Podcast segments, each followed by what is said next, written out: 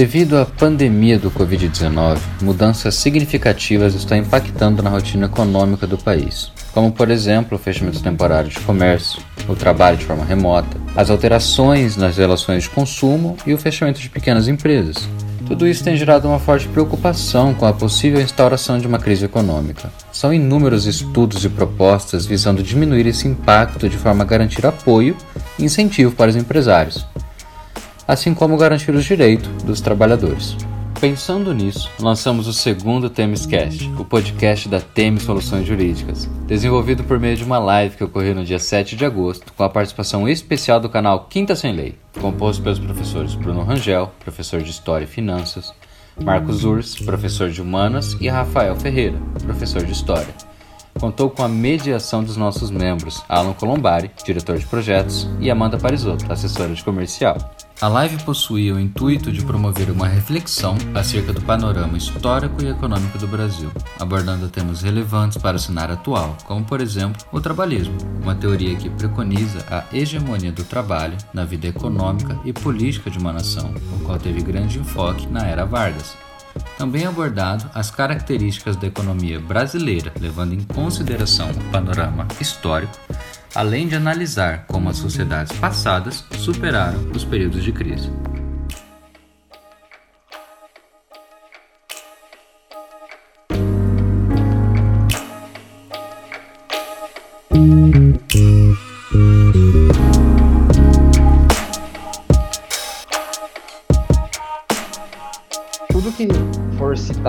Aqui na live, os temas escolhidos, tudo não tem nenhum cunho político. É, eu, como representante da Temes aqui, estou retirando isso. Nós não temos nenhuma participação em algum partido político, não apoiamos nenhum político. Tudo que será dito aqui é justamente para trazer reflexão, para a gente comentar e ter um, um, papo bom na pandemia, conversar sobre coisas diferentes. Então, eu espero que vocês curtam bastante. Beleza. Boa noite, pessoal que está assistindo, para todos vocês também que estão participando aqui. Eu sou Amanda, sou assessora comercial da Temes e vou estar auxiliando o Alan e os professores aqui hoje. Queria pedir inicialmente para os professores se apresentarem um pouquinho. Vamos, vamos pela ordem alfabética, então, Bruno Rangel? Pode ser, pode ser. Boa noite, boa noite a todos. Obrigado ao pessoal aí da Temes pelo convite, é uma honra. A gente fica feliz e ao pessoal que está entrando aí também, um salve a todos. Eu sou o professor Bruno, sou formado em Geografia, com algumas passagens rápidas aí por outros cursos, Direito, Teologia, agora fazendo Economia. Atuo como professor de Geografia, Geopolítica, e também no momento com trabalho de educação financeira. E como eu disse, Boa noite a todos, é uma honra estar aí. Meu nome é Marcos Ursi, eu sou formado em História, a minha formação toda é, é na área de História. Nessa área também eu fiz pós-graduação e mestrado e tal, mas quando eu virei professor, sobretudo no campo aí dos pré-vestibulares, dos cursos pré-vestibulares, eu também fui me tornando professor das áreas de Sociologia e filosofia. Então, trabalho, vamos dizer, eu me considero professor de humanas, assim, de maneira geral, atuo nessas áreas e tento dar conta de entender alguma coisa dentro delas e trabalhar aí da forma mais interdisciplinar possível. Também tenho é, desenvolvido um trabalho na internet, vamos dizer assim, como produtor de conteúdo, né, para a internet. Então eu tenho podcast diário. Todos os dias úteis eu publico conteúdo nesse podcast. O podcast se chama Um Problema Chamado Brasil. Nesse podcast eu falo um pouco sobre economia, sobre política, sociologia, atualidades, mas sempre, vamos dizer assim, trazendo essas ciências para a compreensão da, dos problemas brasileiros mais cotidianos e mais imediatos. Então, se você acessar o meu Instagram, que é @marcosursi, você vai encontrar lá na minha bio o link para acessar o meu podcast, tanto pelo Telegram como pelo Spotify. Então, eu tenho produzido conteúdos ali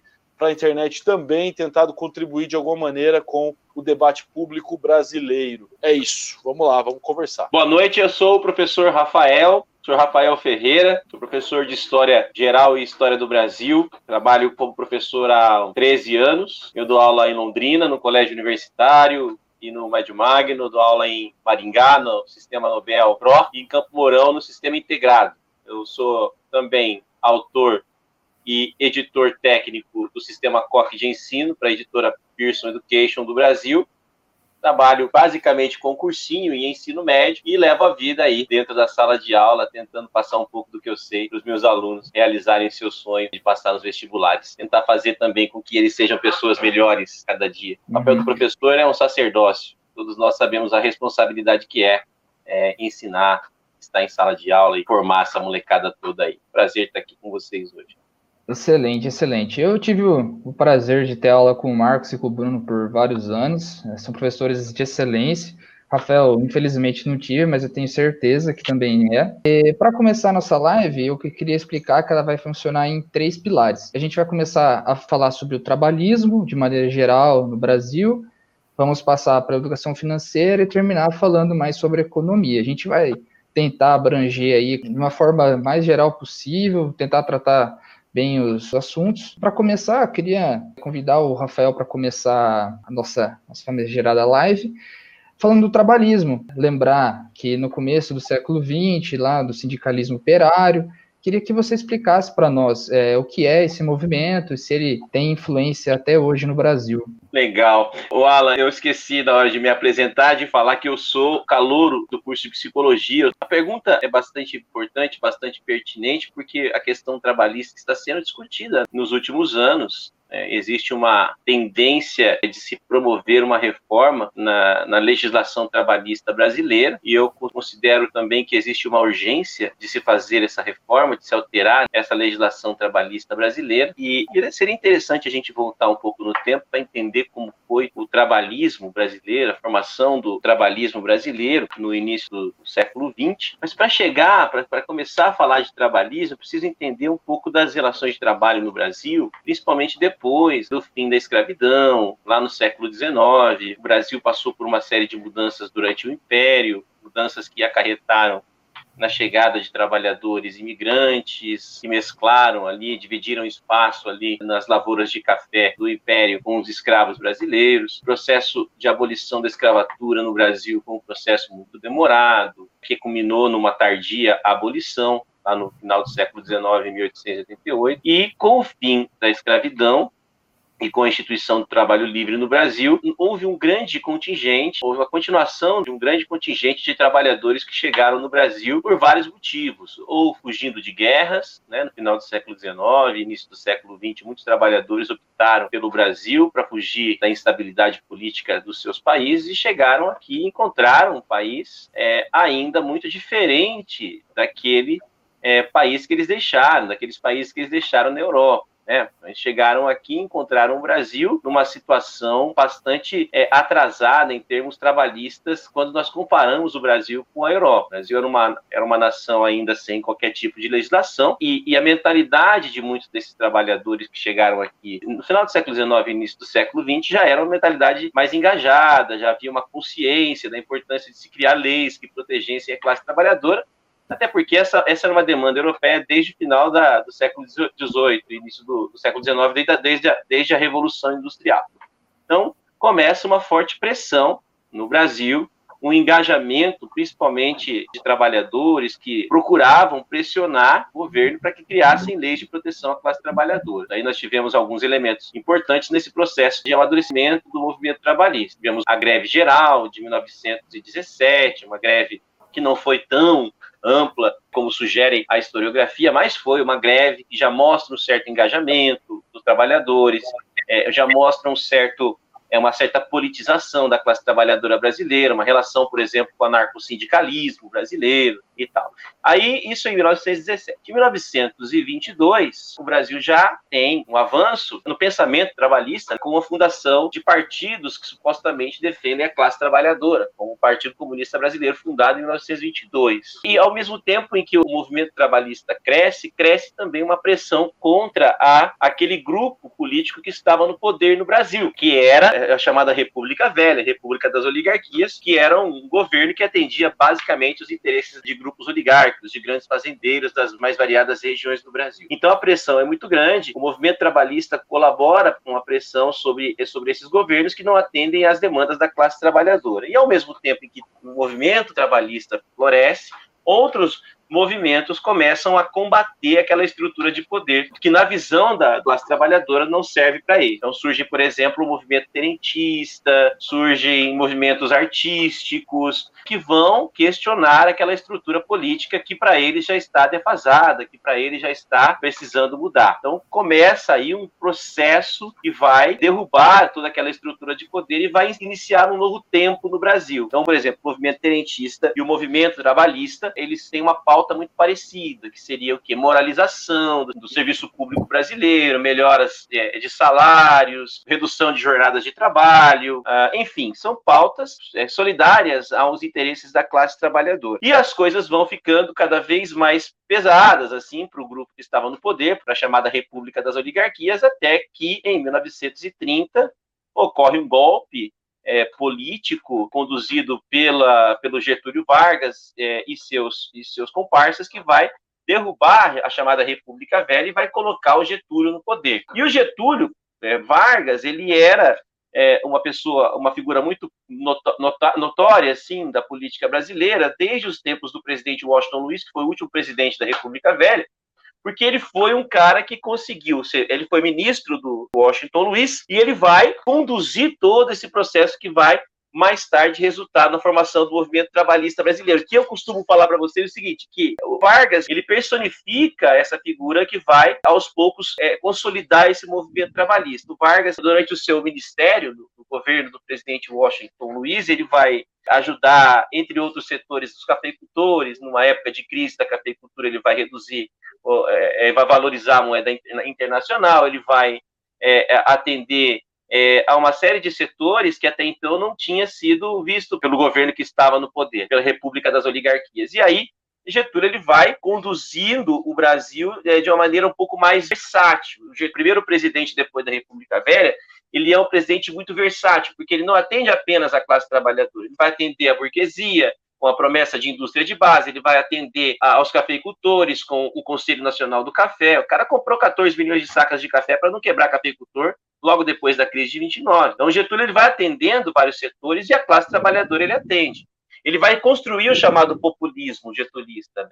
Para fechar essa entrada, Getúlio ele se transforma em populista a partir do que? Eu costumo dizer assim: você tem o início desse processo, que seria o não abandono da classe dos cafeicultores, né? O populismo getulista, eu acho que a raiz não é no, na, na, população mais pobre, ele vai atender primeiro quem manda no Brasil, quem, quem, domina a economia brasileira, então ele cria o Conselho do Café e compra milhões de sacas de café. Esse é o início. O meio seria uma aproximação da igreja, ele se aproxima da igreja católica, ele institui o ensino primário obrigatório, ele banca algumas despesas da igreja católica. É, o meio também seria uma promessa de desenvolvimento da indústria de base, onde ele vai trazer lá a CSN mais tarde, a Vale do Rio Doce, entre outras empresas estatais, a Fábrica Nacional de Motores. E aí, em 34, antes, inclusive, dessas estatais que ele cria para agradar a classe burguesa, ele cria as leis trabalhistas em 1934. E aí, esse é o meio do chamado populismo getulista, onde ele abraça os trabalhadores com essas leis trabalhistas e ainda não esquece os outros setores da sociedade brasileira que também são importantes para a manutenção do seu poder. E aí eu fecho do meio para o fim para consolidar o populismo getulista, ele vai definitivamente consolidar o trabalhismo com as leis trabalhistas, a consolidação das leis trabalhistas em 1943. Então, nesses 15 anos que ele governa pela primeira fase, ele constrói não só a sua figura política extremamente emblemática, como também todo o trabalhismo brasileiro, que ele vai acabar deixando de herança para os outros presidentes que vão simplesmente tomar uma carona nesse trabalhismo aí e que vai, inclusive, perpetuar praticamente a história do Brasil. O trabalhismo brasileiro vai praticamente ser uma coisa que ninguém pode mexer porque se mexer, você está mexendo com o populismo, com o Getúlio. É isso aí. Meninos, se vocês quiserem complementar essa minha, se eu deixei alguma coisa para trás, o Marcos Urs, principalmente, aí que é da história. Não, não, tá legal, tá legal. Vamos, vamos continuar. Eu gostei, acho que tá bom. Eu acho que vale, vale a pena só comentar aí, né, que esse conceito de trabalhismo, ele nasce na Inglaterra, no contexto pós-revolução industrial, e até ele é considerado por muitos como uma ideologia e para quem nunca ouviu falar, eu estaria o nome do Alberto Pasqualini, né, que é um dos caras mais importantes quando se trata da ideia de trabalhismo no Brasil. Pasqualini ele é um dos primeiros senadores pelo Partido Trabalhista Brasileiro, O Rafa falou bem aí do Partido Comunista, né? Então eu queria só complementar falando do surgimento do Partido Trabalhista Brasileiro, que vai se dar depois, né, do Dantas e do Alberto Pasqualini levantarem essa bandeira pelo trabalho, pelo direito do trabalhador, Embora no começo ele tentava se desvincular do comunismo, ele seguia uma linha que acabou formando um centro-esquerda no Brasil depois. O Marcos, que gosta de política, aí deve lembrar do Pasqualini, né, Marcos? Esse personagem, senhor Alberto Pasqualini, o surgimento do PTB o Partido Trabalhista Brasileiro lá na década de 30 para 40 e dizer que isso nasceu até dentro de um viés muito forte, que era o crescimento do socialismo no mundo, das bandeiras sindicalistas, de um pós-ludismo, vamos dizer assim, que quando ele chega no Brasil, o próprio Pasqualini vai contra o getulismo. Então, muitas vezes a gente associa o getulismo diretamente com o trabalhismo, mas não é bem assim. O trabalhismo conceitual, o trabalhismo pasqualino, como se diz, ele, ele era contrário no princípio ao Getúlio Vargas. Acho que do mais o Rafa falou bastante, aí tá valendo já, tá legal. Bacana. Então, tendo em vista, né, tudo que o Rafa e vocês já falaram, desse panorama, assim, histórico, pensando hoje, com toda a história do Brasil até aqui, se vocês acham, essa pergunta é mais dirigida ao Bruno para iniciar, mas depois vocês podem passar também, que o trabalhismo como ele é, como ele sempre foi no Brasil, ele serve como um freio, se ele é uma barreira para o desenvolvimento do capitalismo no país. Bom, então vamos lá, né? É claro que eu não tenho a verdade sobre isso, não tenho verdade sobre nada, mas é um tema que a gente pode pensar assim. Se você pensar que o trabalhismo ele é um empecilho ao capitalismo, então ele teria que ter atrapalhado mais na Inglaterra, ele teria que ter atrapalhado mais nos países nórdicos, ele teria que ter atrapalhado mais na Suíça, onde houveram movimentos trabalhistas é, bastante organizados. Não só movimentos, mas o conceito. Eu, eu, insisto na ideia do conceito do que é trabalhismo, ideologia, como se diz, trabalhista. Então, eu acho que o pior problema para o desenvolvimento do capitalismo no Brasil não é o trabalhismo. Eu acho que o grande problema para o desenvolvimento do capitalismo no Brasil está no nosso conjunto de leis. Vocês que estão aí, né, na área jurídica, é claro que as coisas estão relacionadas. É claro que nossas leis trabalhistas têm relação com o conceito do trabalhismo, com o sindicalismo e tudo mais, isso é óbvio. Mas os outros países também têm essas leis ou algo parecido. Eu acho que a diferença no freio do capitalismo no Brasil está no jeito que a burocracia funciona. Como eu e o Marcos a gente trabalha junto aí, a gente sempre fala que a burocracia deveria ser algo bom, que é a organização das coisas. Mas no caso do Brasil, a nossa burocracia é um freio para o capitalismo. Para a pessoa abrir uma empresa e fechar uma empresa no Brasil, costuma demorar de 30 a 40 vezes mais do que fazer isso na Irlanda, por exemplo, onde ele consegue fazer isso online. Agora, se você abrir uma firma, não estou falando de microempresa, de MEI, não, estou falando de firma, abrir uma empresa, CNPJ tal, você abrir e fechar, dependendo do setor, você vai ter uma complicação muito grande. Então, para sintetizar, eu acho que o freio principal para o desenvolvimento do capitalismo no Brasil está na burocracia, em primeiro lugar. Segundo, eu acho que o capitalismo também tem um freio no Brasil se relaciona ao nosso sistema político daí. Então, para mim, o sistema jurídico atrapalha. Por exemplo, relações de trabalho nos Estados Unidos são muito mais flexíveis. E é, isso facilita a dinâmica do capitalismo. Nós, você já falou no começo, nós estamos aqui para falar se é bom ou se é ruim, né? Então, pensando de modo geral, independente de ser bom ou ser ruim, para o capitalismo, o modelo jurídico político dos Estados Unidos é infinitamente melhor do que o do Brasil, tanto na questão da burocracia quanto no quadro de leis. Fala, Amanda, fala isso. Se a gente pensar, por exemplo, na, na, em uma das bases, assim, inspirações da nossa CLT, no caso, é, da Carta del Lavoro, do Mussolini, então, acho que se puxar mais, a gente também entende um pouco do porquê isso ainda ser assim hoje. É, e aí volta além, né? Eu vou contar três pontos e passo para o Marcos aí. Então, a burocracia, o sistema jurídico, o sistema político, e aí viria o terceiro ponto que você até já ergueu a bola para eu cortar aí, Amanda, que é a questão ideológica mesmo. Porque eu falava até com vocês, apesar dos problemas que a gente fazia aquela reunião, no Brasil existe uma demonização do capitalista, não só do capitalismo, mas do capitalista. O burguês, o capitalista no Brasil, ele é demonizado, ele é tido como homem mau, ele é tido como expropriador, e é claro que isso tem origem, né, se você olhar a CLT, se vocês estão no direito, sabem, agora está mudando. Nós estamos num momento de transição, eu acho. Mas se você pegar o histórico, quando eu fiz direito, por exemplo, o número de causas trabalhistas com ganho total ou ganho significativo dos patrões é, é mínimo. Historicamente, os patrões já aparecem diante do juiz condenados. Né? Se você pegar a década de 50, 60, 70. Então, isso eu acho que também atrapalha o capitalismo no Brasil. Então, eu sintetizaria em sistema político, a burocracia, sistema jurídico, os dois juntos formando a burocracia, e o processo ideológico de formação do povo brasileiro, da nossa cultura, eu acho que também são empecilhos para o capitalismo, a vitimização, né, e, a, e eu diria até uma supervalorização da pobreza e uma demonização do capitalista, eu acho que contribuem disso nesse processo para que o capitalismo não entre no Brasil. Mas o Marcos deve estar doido para falar aí. É, eu tô mesmo.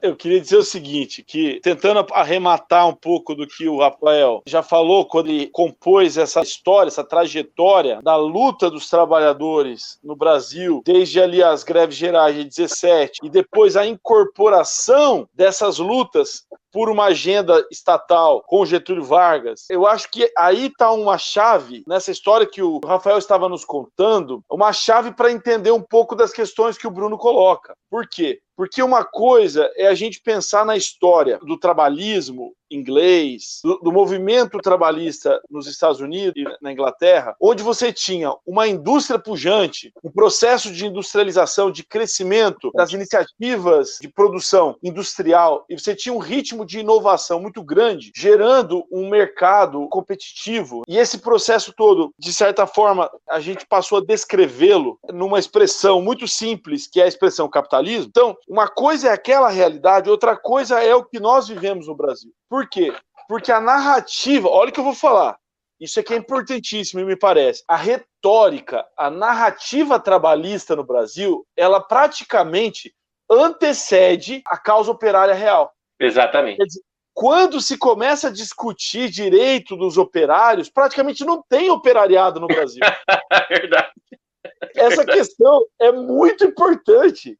Porque, porque isso mostra o, o grau do artificialismo desse Sim. debate no Brasil. Você está entendendo? Quer dizer, uma coisa é, de fato, a Revolução Industrial na, na, Inglaterra mudou completamente as relações de trabalho. Outra coisa é o Getúlio Vargas falando em trabalhismo num Brasil que era majoritariamente rural. Uhum. Você está entendendo? Então, essa discussão ela chega no Brasil de forma completamente enviesada, porque ela chega como uma retórica criada para justificar um governo autoritário, que era o governo do Getúlio Vargas, e não para sanar os problemas da classe trabalhadora real. O trabalhismo é oportunista no Brasil. A CLT, que a Amanda dizia, tem origem fascista, até nesse aspecto se mostra o seu caráter artificioso, porque nem nós fomos capazes de criar uma legislação própria nossa. A gente tem que importar da Itália. O... Do pior regime que tinha. Do pior regime que tinha. A gente tem que importar da Itália os fundamentos de uma legislação e importar a retórica, seja do trabalhismo inglês ou até do bolchevismo russo, para criar a retórica de um governo que, na sua origem, não tinha nada de trabalhista. Porque o Getúlio Vargas era um caudilho, um fazendeiro, um homem comprometido, na verdade, com a agenda da aristocracia rural brasileira. Então, isso eu acho uma coisa importante para discutir o trabalhismo e a estrutura eh, jurídica dos nossos direitos trabalhistas. Até que ponto as leis no Brasil correspondem às necessidades reais dos trabalhadores? Ou elas só repete automaticamente, vamos dizer assim, os modismos que a gente importa. Essa é uma questão que eu acho de fundo até, assim, em última análise, aqui eu vou entrar um pouco na área de vocês, na parte jurídica aí, eu não sou um especialista mas até a natureza do nosso direito positivo, que é um direito que parte assim de um princípio um pouco autoritário. Cria-se uma legislação centralizada e se tem a ideia de que essa legislação vai resolver o problema lá da base. Me parece que a forma inglesa de pensar o direito, do common law, né, ou seja, de uma legislação que vem de baixo para cima, é muito mais eficiente em, resolver o problema real dos trabalhadores. Na verdade, o trabalhismo brasileiro me parece um pouco postiço um pouco artificial, um pouco interesseiro, assim, no debate político e partidário, e não realmente ligado aos trabalhadores reais e aos problemas reais desses trabalhadores. E o pior de tudo é que o legado do, do trabalhismo brasileiro, que foi criado de maneira oportunista, como você disse, de maneira enviesada, acabou fazendo com que os outros presidentes do Brasil, principalmente da chamada República Liberal, ficassem é, todos melindrosos com essa lei, porque foi criada pelo Getúlio. Então, qualquer político que falar em reforma trabalhista é demonizado no Brasil. Então, foi criado, talvez num dos piores momentos da política brasileira, que foi durante a ditadura do Estado Novo, e foi deixado de herança um trabalhismo que ninguém quis mexer para uhum. não se comprometer com toda aquela história do Getúlio, então, com toda aquela imagem que Getúlio projetou de populista durante o governo dele. E outra, é, e nos dias de hoje, o próprio trabalhismo ele rende voto. Se você falar, por exemplo, que vai defender as conquistas da classe trabalhadora, que o Marcos muito bem falou, não tem nada de conquista da classe trabalhadora, e sim são direitos criados ali é, por um caudilho, por um grande coronel. Se alguém cogitar mexer nessa legislação, estaria se comprometendo politicamente. Então, o problema é que a legislação trabalhista se perpetua porque a grande classe política brasileira prefere proteger essa legislação burocrática a alterá-la. Porque se você fala em alteração da lei trabalhista, automaticamente você perde votos no Brasil. Uhum. Ou seja, a conclusão, nós estamos condenados a essa legislação burocrática, a essa legislação anacrônica, como Marcos foi muito feliz hoje, é, enviesada é, da, da, da, da legislação trabalhista brasileira dos anos 40. Posso, posso só dar uma opinião rápida sobre isso que eles falaram aí, juntando as duas coisas? Pensando em, em, leis trabalhistas e pensando aí nessa questão histórica, eu queria dar uma, uma opinião mesmo. Eu acho que os direitos trabalhistas, ou melhor dizendo, a flexibilização das leis trabalhistas é um caminho sem volta. E por mais que o Rafa comentou que os políticos realmente perdem voto quando falam em reforma trabalhista ou não sei o quê, eu acho que isso já está começando a mudar, porque o viés macroeconômico tem se imposto sobre esse discurso. E aí é uma opinião minha, eu acredito que a médio prazo nós vamos ver a flexibilização das leis de trabalho no Brasil acontecendo, talvez até a mais curto prazo, o Temer começou a fazer isso.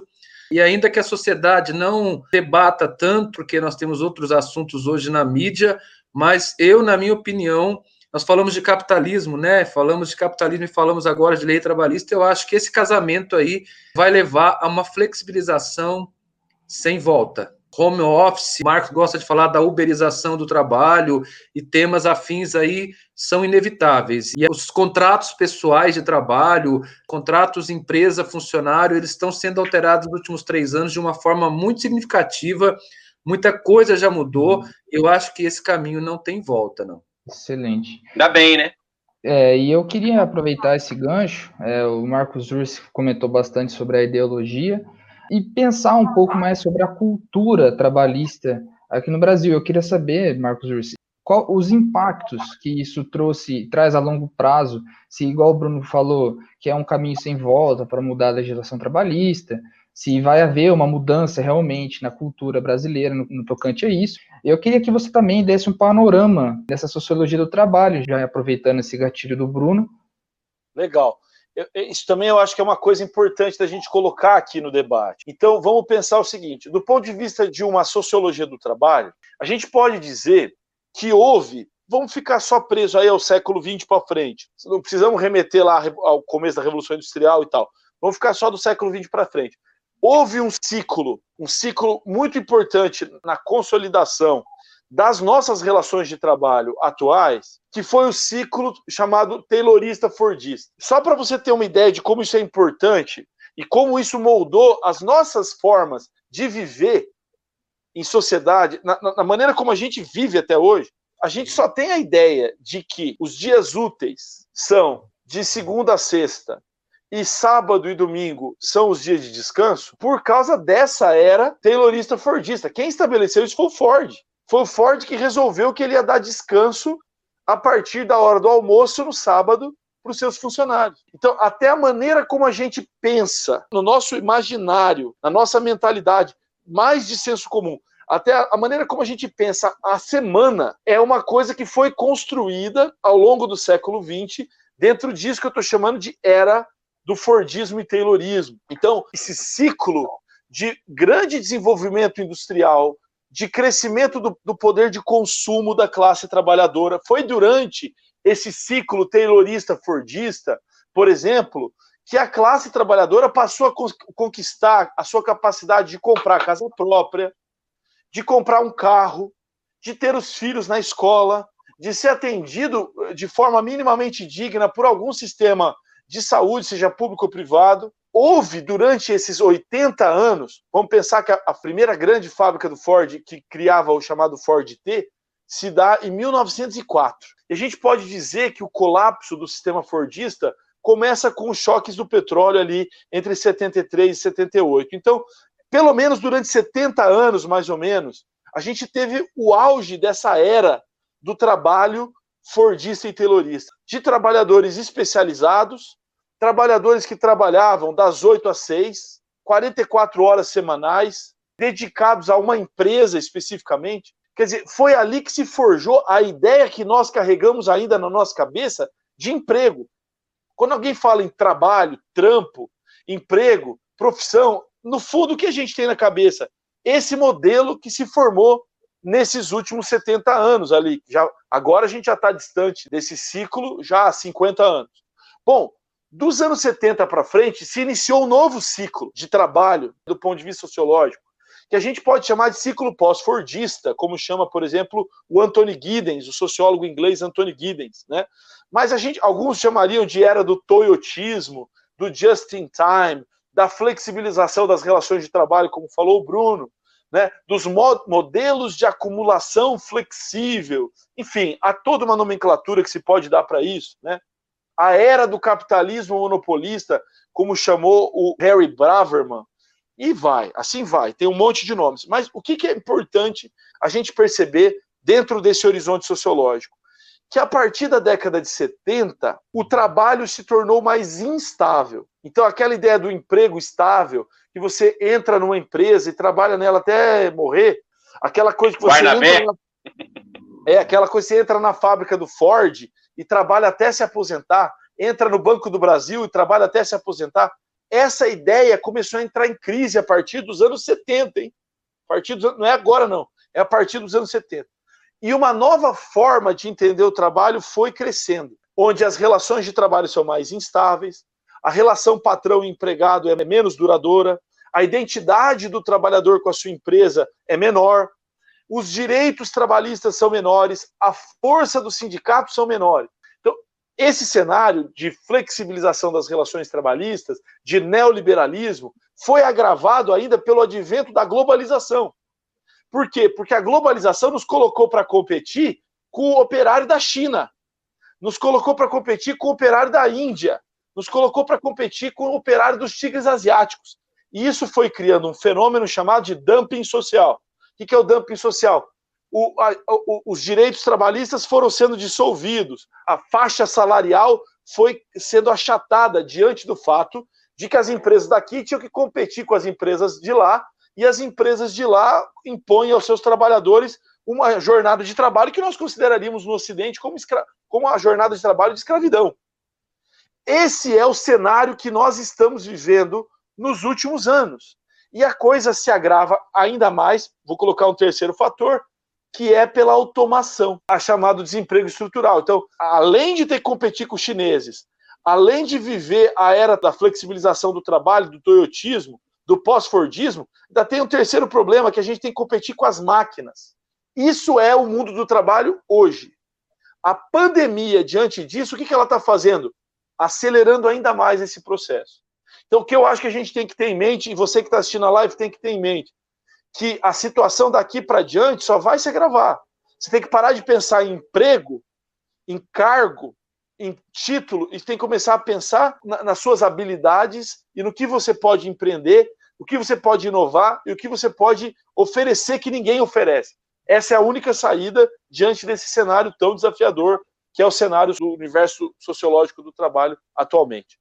Desculpa aí ter me alongado um pouco. Não, foi, foi excelente. Sensacional. É, e é comum, né, também a gente ver essa questão do, de competição né, dos trabalhadores brasileiros com os outros, né, sempre tem aquela, aquele comentário, né, um, traba um trabalhador americano dá cinco brasileiros, assim, você fica, meu, como assim, entendeu, tipo, Aí nisso a gente já entra num problema, que daí eu já queria emendar, mudando um pouquinho de assunto, com o Bruno, para a gente falar um pouco sobre educação financeira no Brasil. Eu queria saber, Bruno, se a falta da educação brasileira no Brasil é, causa essa fragilidade é, do Brasil frente às crises, essa não instigação da cultura financeira, desde o básico até o ensino superior, corrobora muito para isso. Se implementasse, por exemplo, agora, daqui para frente, se com certeza talvez iria melhorar, mas se ia realmente resolver um, um problema aí.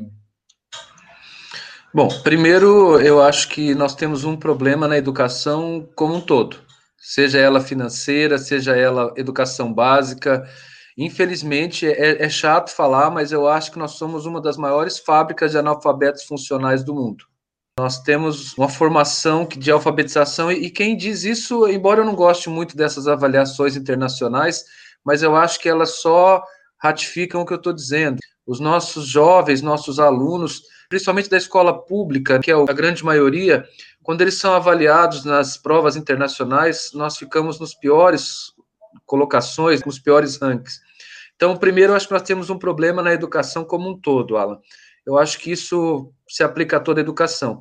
Quando vai para outros vieses, como por exemplo da educação financeira, isso fica mais grave. Porque se você não dá educação básica, se a maioria dos nossos estudantes não tem capacidade de interpretar um texto, se eles não têm capacidade de resolver matemática básica, como é que você vai dar uma educação financeira de qualidade para ele? Então, veja que o problema vai se somando. Uma pessoa que não sabe interpretar um texto adequadamente, uma pessoa que não sabe fazer as contas mais básicas, ainda que com o uso de uma calculadora. Eu estava estudando, estou tendo aula de economia, matemática financeira, o professor estava dizendo que os, os alunos têm dificuldade para usar a calculadora. Quantos de nós sabemos usar uma calculadora financeira? Quantos de nós sabemos usar, fazer um, né, um cálculo de juros compostos simples? Não juros simples, juros compostos, mas o básico ali, o acumulado. Enfim, então realmente a falta de educação básica ela torna ainda mais difícil a educação financeira. Esse é um ponto. Então, a educação financeira não vai ser de qualidade se a educação básica não for.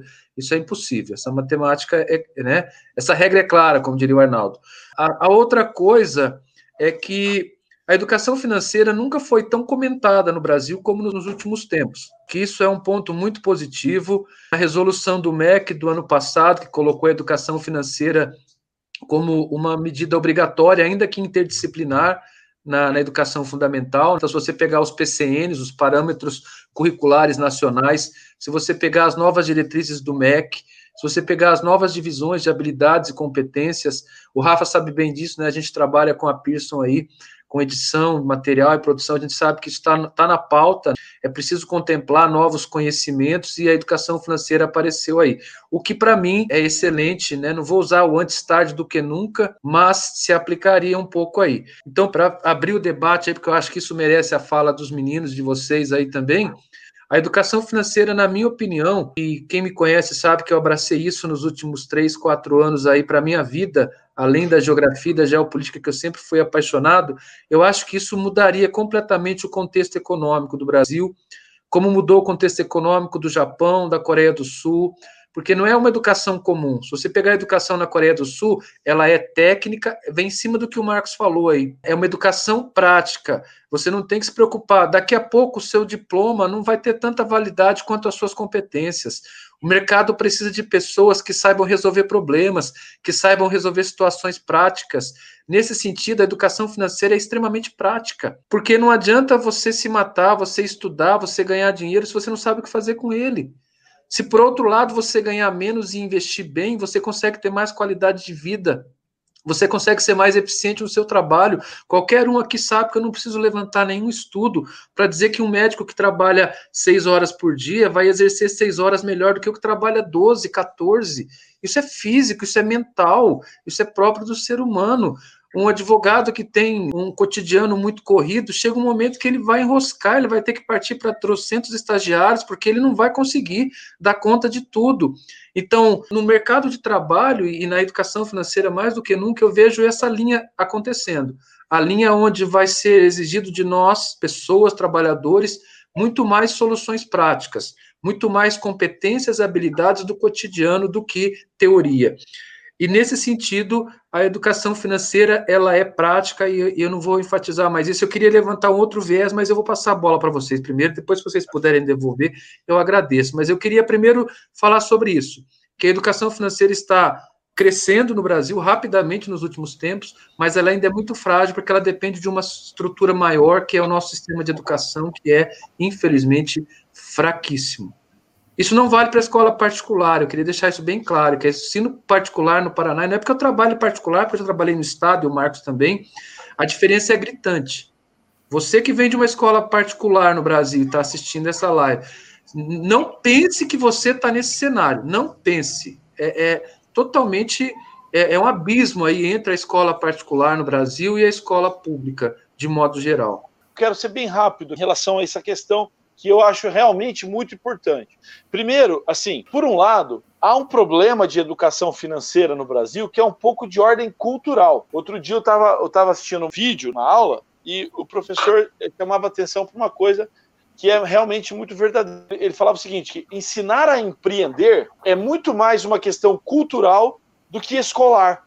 A gente aprende educação financeira, em primeiro lugar, em casa. Então, quando o americano lá nos Estados Unidos, ele faz aquele negócio da, da feira de garagem, sabe? Quando ele, ele pega os, os, objetos meio velho, o adolescente, assim, americano. Vende pega, limonada, né, Marcos? Vende, vende limonada. limonada né?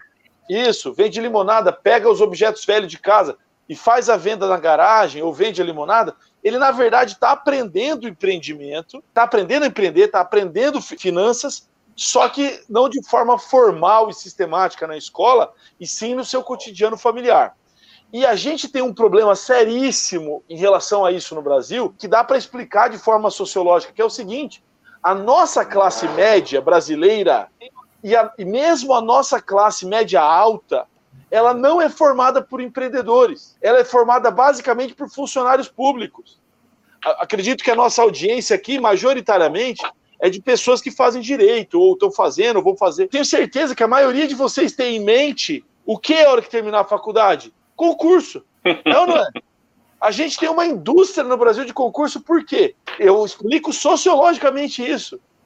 Não é por outro motivo a não ser do fato de que a nossa classe média é uma classe de burocratas. Eu sou filho de burocratas. E a maior parte das pessoas que vêm da classe média no Brasil, da classe média alta, vem da classe dos burocratas. Nós não temos capitalismo no Brasil de verdade. Era uma coisa que eu ia discutir do que o Bruno tinha falado lá no começo.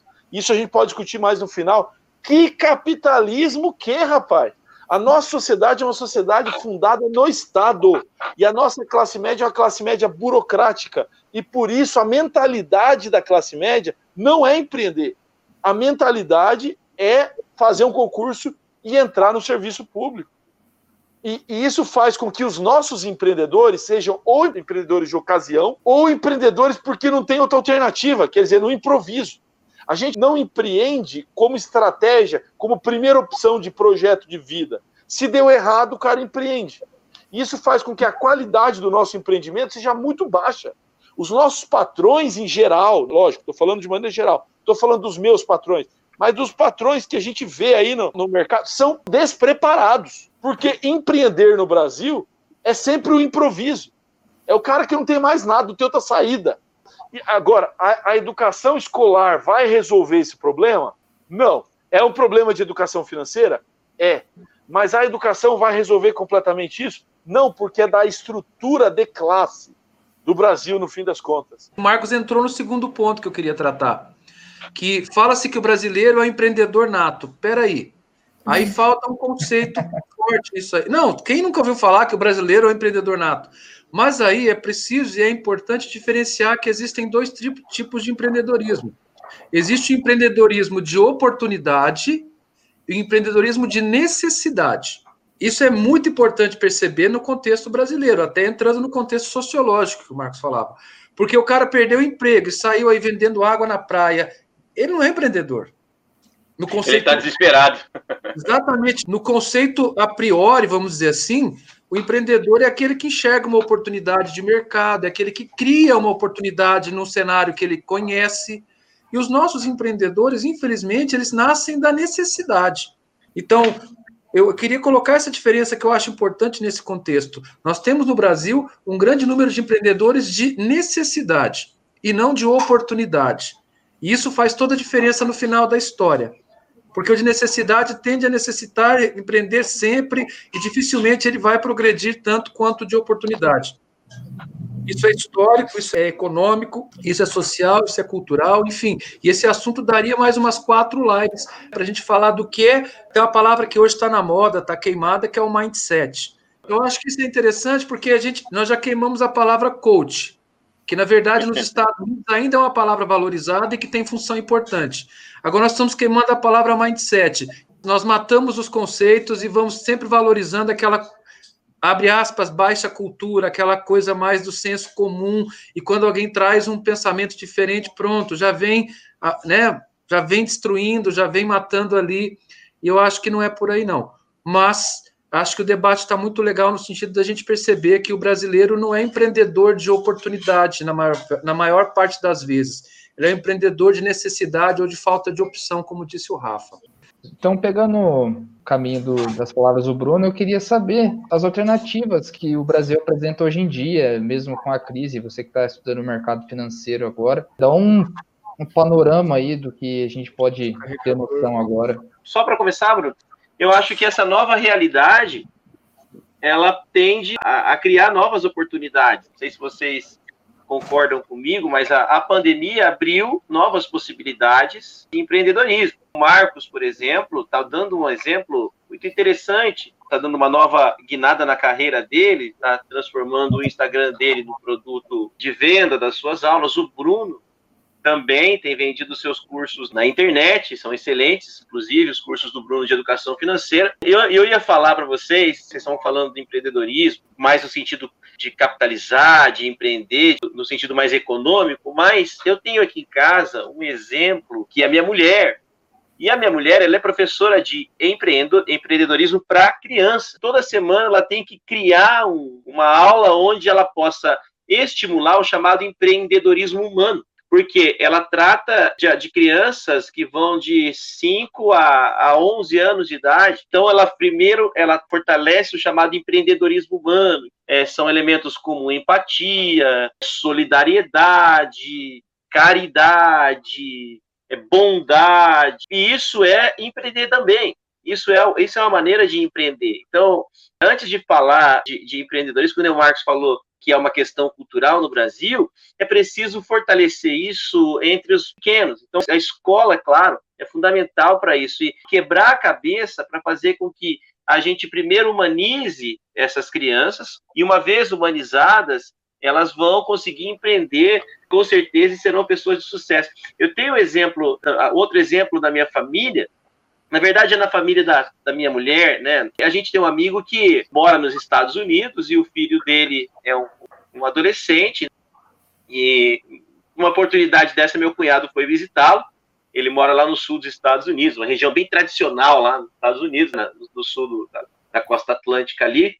E ele chegou na casa desse, desse rapaz, desse, desse, colega, e perguntou do filho adolescente. E ele passou dois, dois ou três dias e, e, todo dia ele ia na casa do amigo tomar uma cerveja, tomar um vinho e tal. E, e, e ele percebeu que nos três dias ele não encontrou o garoto. E o garoto nunca estava. No primeiro dia, o moleque estava trabalhando no asilo, ajudando os velhinhos. No outro dia, o menino estava participando de uma competição esportiva. E no outro, não me lembro o que, que ele estava fazendo, mas também não estava em casa porque ele estava envolvido em projetos sociais, em ações sociais. Por quê?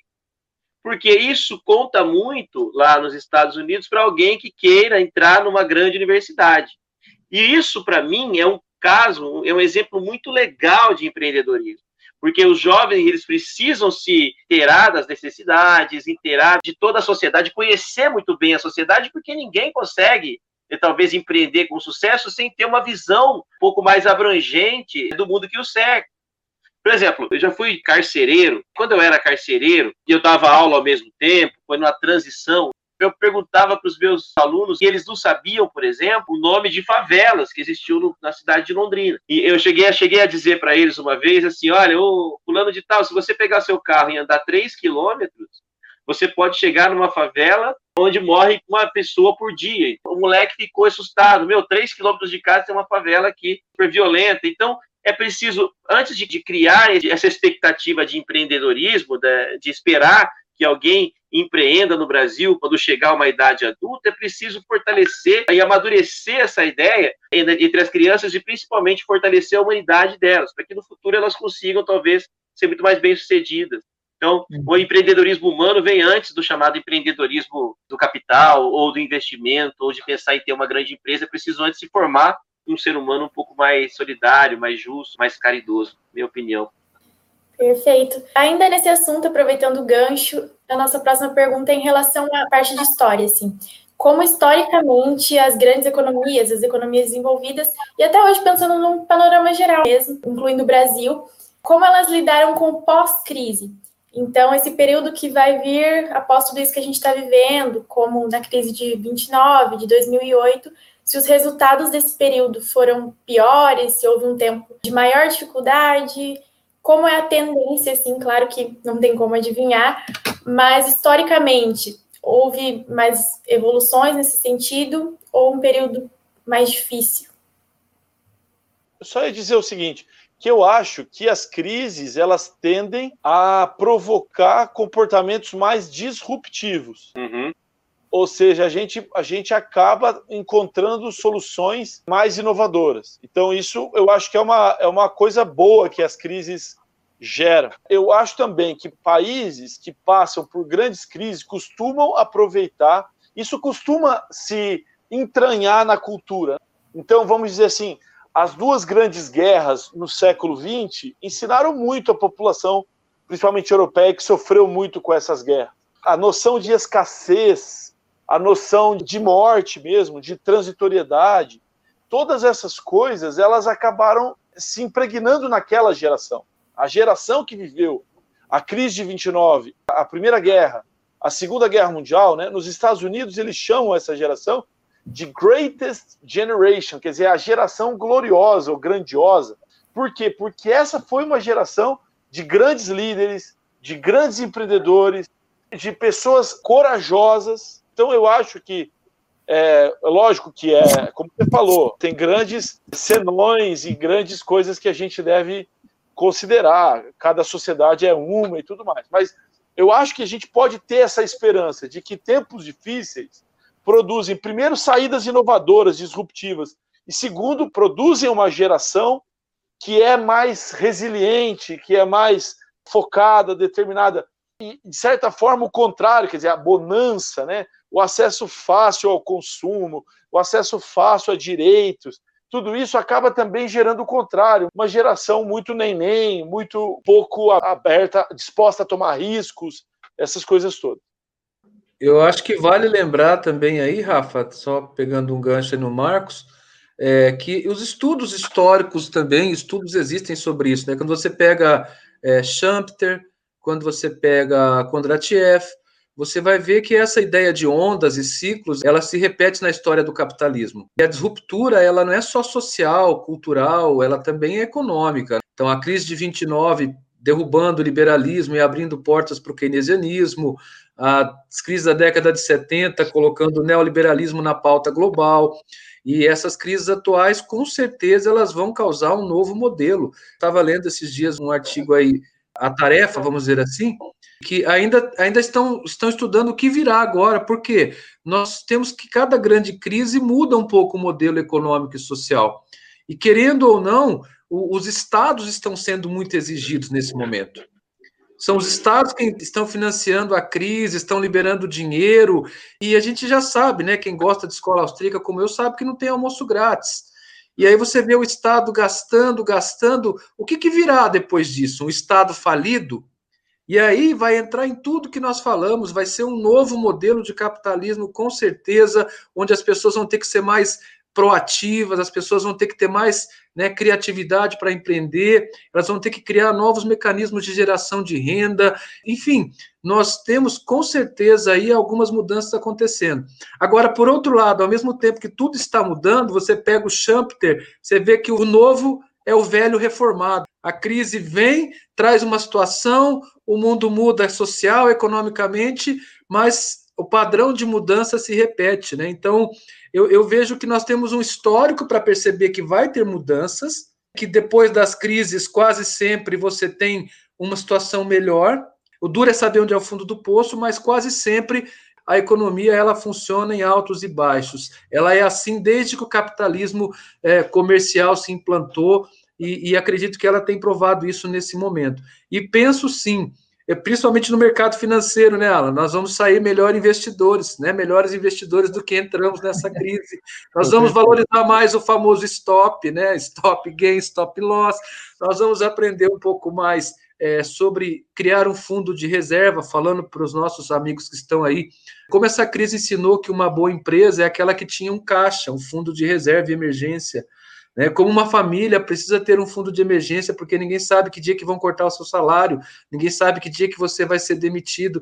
Nesse mundo tão dinâmico, tão interativo do ponto de vista do trabalho, eu acho que essa crise vai nos ensinar, já está nos ensinando uma tonelada de coisas. Não acredito também que vai ser o paraíso daqui para frente, que todo mundo vai se amar, se respeitar. Quando a gente puder, todo mundo vai se abraçar e vai ser feliz. Também não sou dessa linha, não. Mas do ponto de vista econômico, principalmente, eu acho que muita coisa será diferente.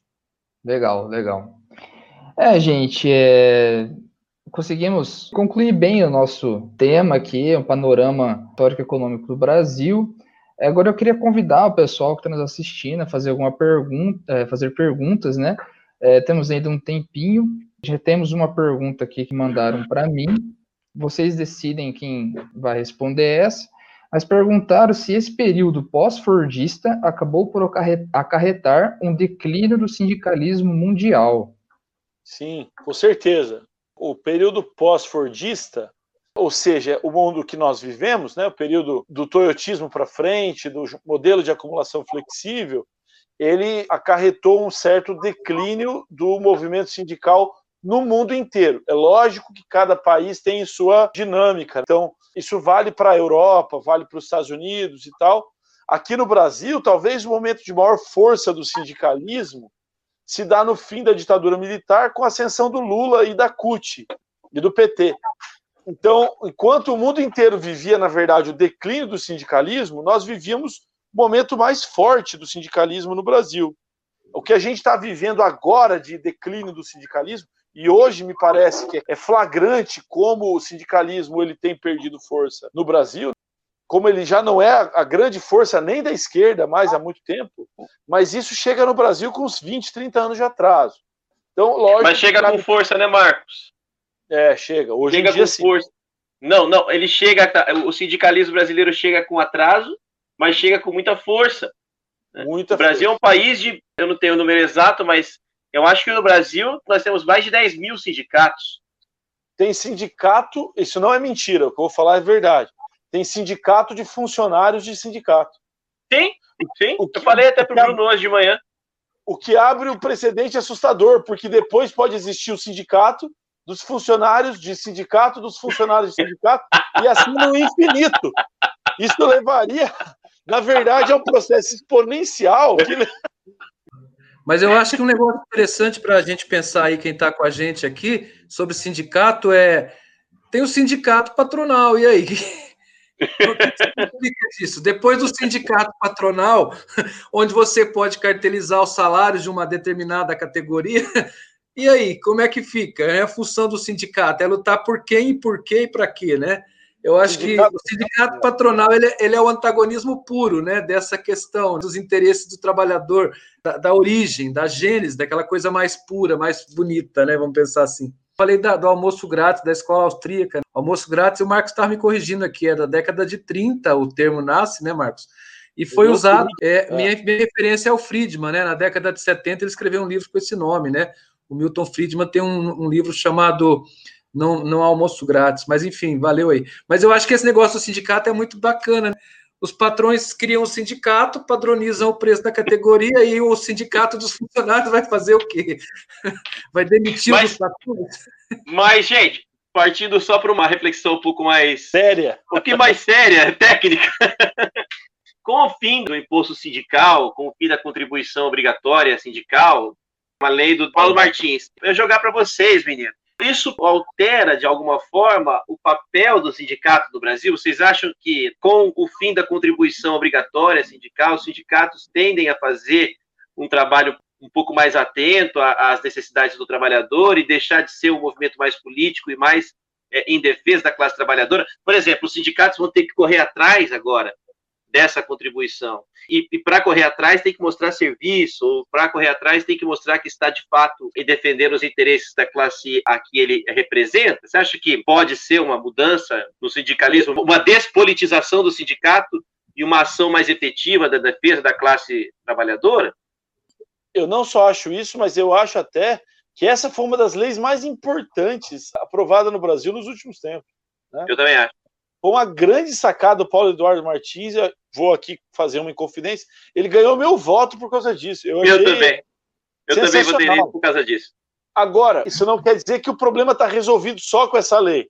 Eu acho que sindicato é uma coisa importante de existir, mas ela tem que ser, como o Rafael estava falando, uma coisa que é fruto da iniciativa dos trabalhadores e não um movimento biônico que é alimentado por uma estrutura monumental que parte lá de Brasília ou, ou de São Paulo, quer dizer, um negócio como a CUT ou como a Força Sindical. Não, grupos pequenos de trabalhadores eu acho que tem todo o direito e a história, como o Bruno falou lá no começo, a história recente mostra que isso trouxe sim benefícios para a sociedade, para os trabalhadores lá no, no, nas origens uhum. do trabalhismo. Mas esse sindicalismo livre e não esse sindicalismo pelego que a gente tem no pelego politizado ligado a partido político corrupto, como todo mundo é. sabe aqui. Eu acho também que o sindicalismo por si só ele depende de um sindicalismo que seja de coesão de forças e não apenas de coesão de alguns interesses. Então isso, isso tem enfraquecido o sindicalismo nos últimos tempos. E mais ainda, se você colocar no contexto do desemprego estrutural, o sindicalismo por si só ele leva uma porrada muito forte, porque o sindicato ele se baseia numa luta por condições de trabalho, emprego, salário, e isso diante da, do avanço da mecanização das máquinas, das formas novas de produção aí cada vez mais mecanizadas, os sindicatos têm uma luta muito difícil.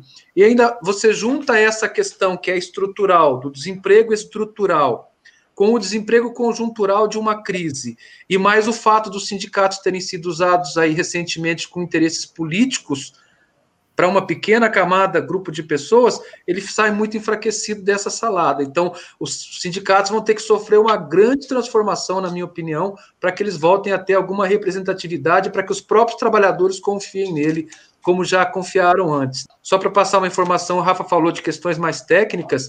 O Brasil também é um dos países nos últimos anos, como ele é o que mais tem sindicatos no mundo.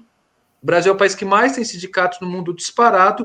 Ele também é o país onde mais trabalhadores se desfiliaram dos sindicatos e optaram por não pagar aquela contribuição sindical que os sindicatos têm. Então, isso acho que é um reflexo do enfraquecimento ideológico, político e até mesmo da questão da luta pelo trabalho que tem acontecido aí. Ô, ô, Bruno, ô Marco, só um dado, eu fui fazer uma pesquisa rápida aqui, o imposto sindical caiu em dois anos, de 17 para 19, 96% a arrecadação. De 3,6 bilhões de reais para 128 milhões e 300 mil reais.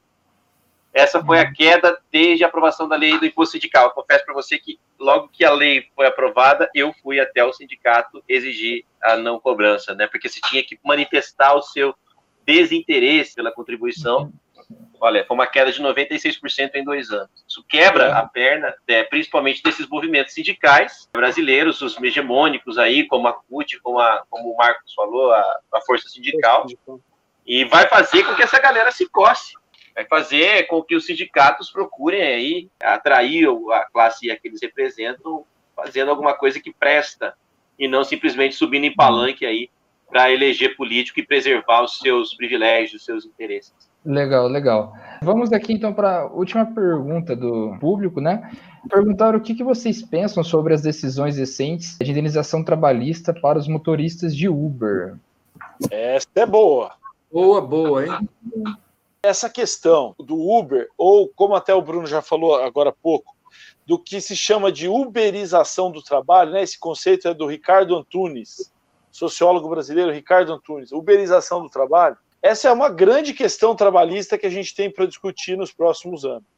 E eu acho que é uma. É, Primeiro, as pessoas elas encontraram no Uber uma forma de, de sair da miséria. Eu tenho amigos que se viram sem emprego, sem condição nenhuma de sobrevivência agora na pandemia. Músicos, caras que tinham negócios envolvendo arte, envolvendo restaurante. O cara ia passar fome, fome, se não fosse o Uber. Entendeu? O que o cara fez? Pegou, se inscreveu no Uber e, e do Uber ele está tirando o seu dinheiro. Agora, sem dúvida que existia antes disso, antes do Uber, um ramo de transporte que era o, o ramo do táxi e dos transportes coletivos de maneira geral. Assim como existe o, entrega, o ramo do entregador antes do iFood e demais formas semelhantes, e agora o iFood entrou que, representando uma solução em algum sentido, mas também desafiando os direitos daqueles que já atuavam nesse setor. Eu acho que essa é a questão. Eu não tenho uma resposta pronta para isso. Ou seja, quem está certo nessa disputa? Eu acho que essa é uma grande questão que a nossa sociedade vai ter que enfrentar nos próximos anos. O Uber é solução para muita gente desempregada. O iFood, o Uber Eats e etc. é, é uma grande solução para muita gente que estava também proletarizada, em situação quase de miserabilidade nas grandes cidades. É uma solução rápida, é uma solução fácil. Mas também existem as pessoas que já estavam nesse ramo antes do Uber e antes do iFood, certo? E essas pessoas estão vendo seus direitos, sua condição de trabalho e pelo ralo. Assim como o ensino à distância também desafia o professor que trabalhava na dinâmica anterior ao ensino à distância. Agora, eu acredito que a gente tem que tratar essa, essa discussão não pela clave da ideologia só, nem pela ideologia do liberalismo puro, nem pela ideologia socialista trabalhista. A gente tem que discutir o problema real das pessoas e tentar resolver o problema real das pessoas, se possível, na instância municipal e não na instância federal. Certo? Por quê? Porque aí está mais próximo dos trabalhadores reais e dos problemas reais. Não uma legislação que se faz para o Brasil inteiro. Não tem cabimento isso, gente.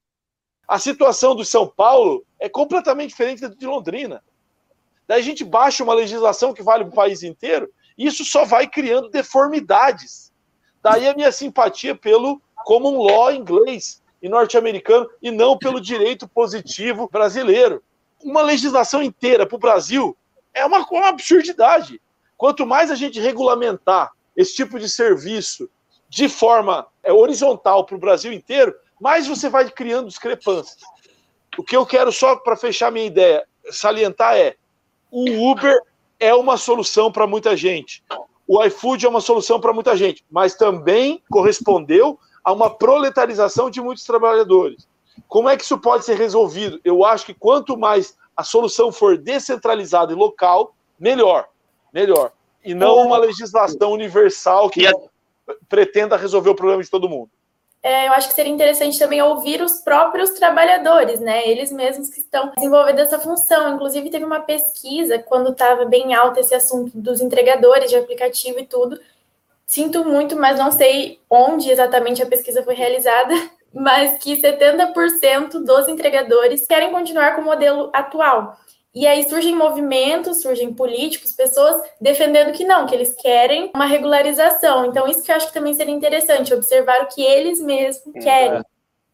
E aquela análise marxista da relação trabalhador e patrão, porque essa decisão de, de dar um ganho de causa lá ao trabalhador para receber uma, uma indenização da Uber é um pouco incompreensível, né? Porque a Uber é uma empresa, mas não é uma, uma empresa convencional.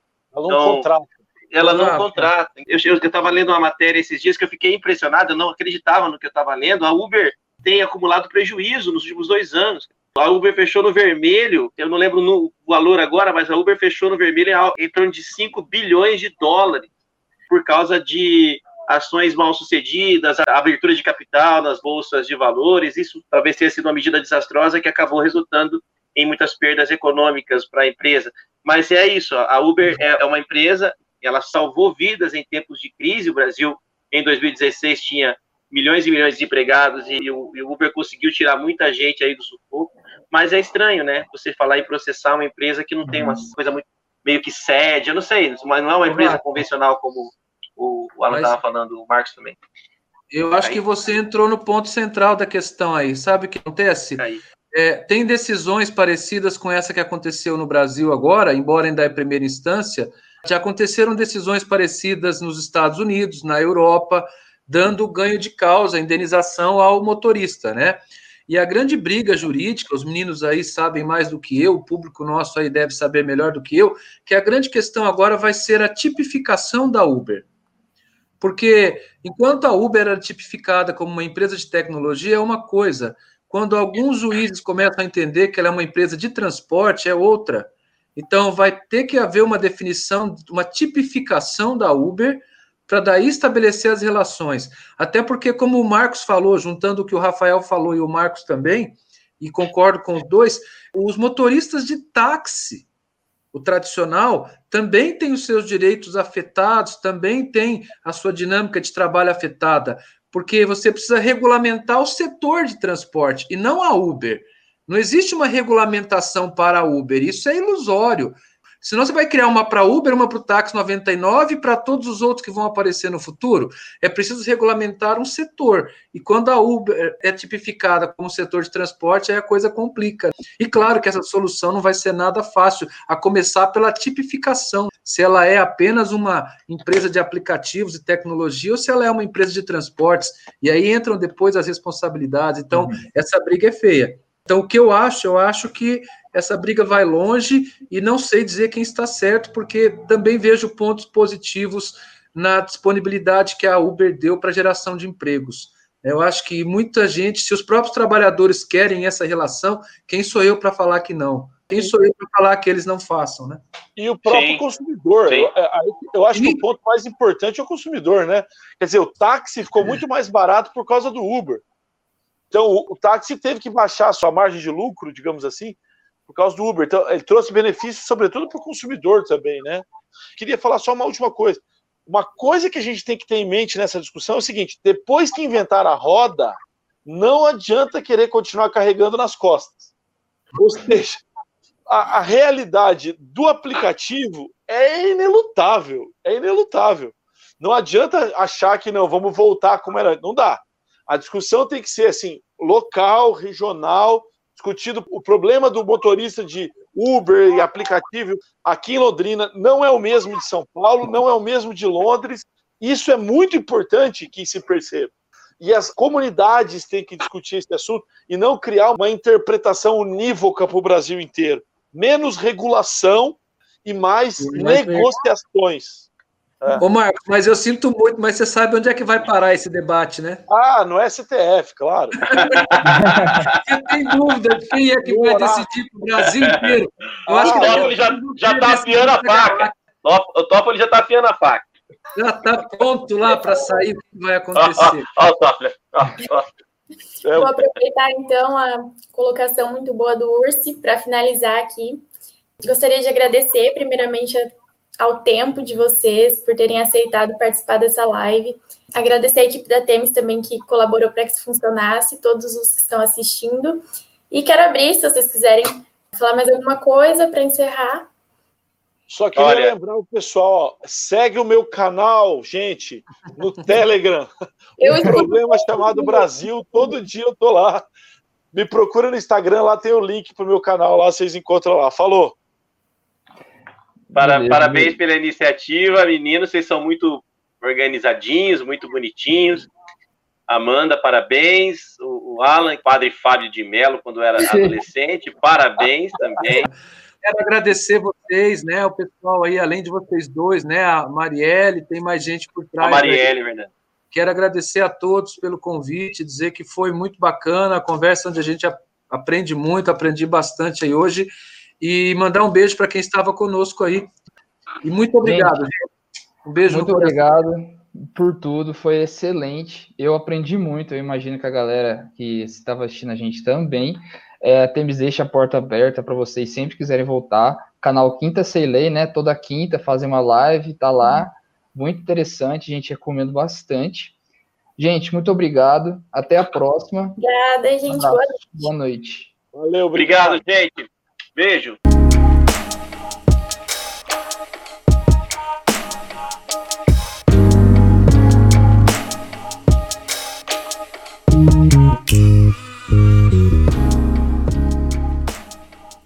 encerramos mais um Temescast. Agradecemos por acompanhar mais esse projeto da Temes, no qual visa despertar o empreendedorismo, trazendo discussões atuais com temas relevantes ao direito mas também sobre nosso contexto histórico e social, de forma a proporcionar uma reflexão e aprofundamento sobre temas relevantes para a formação acadêmica e profissional.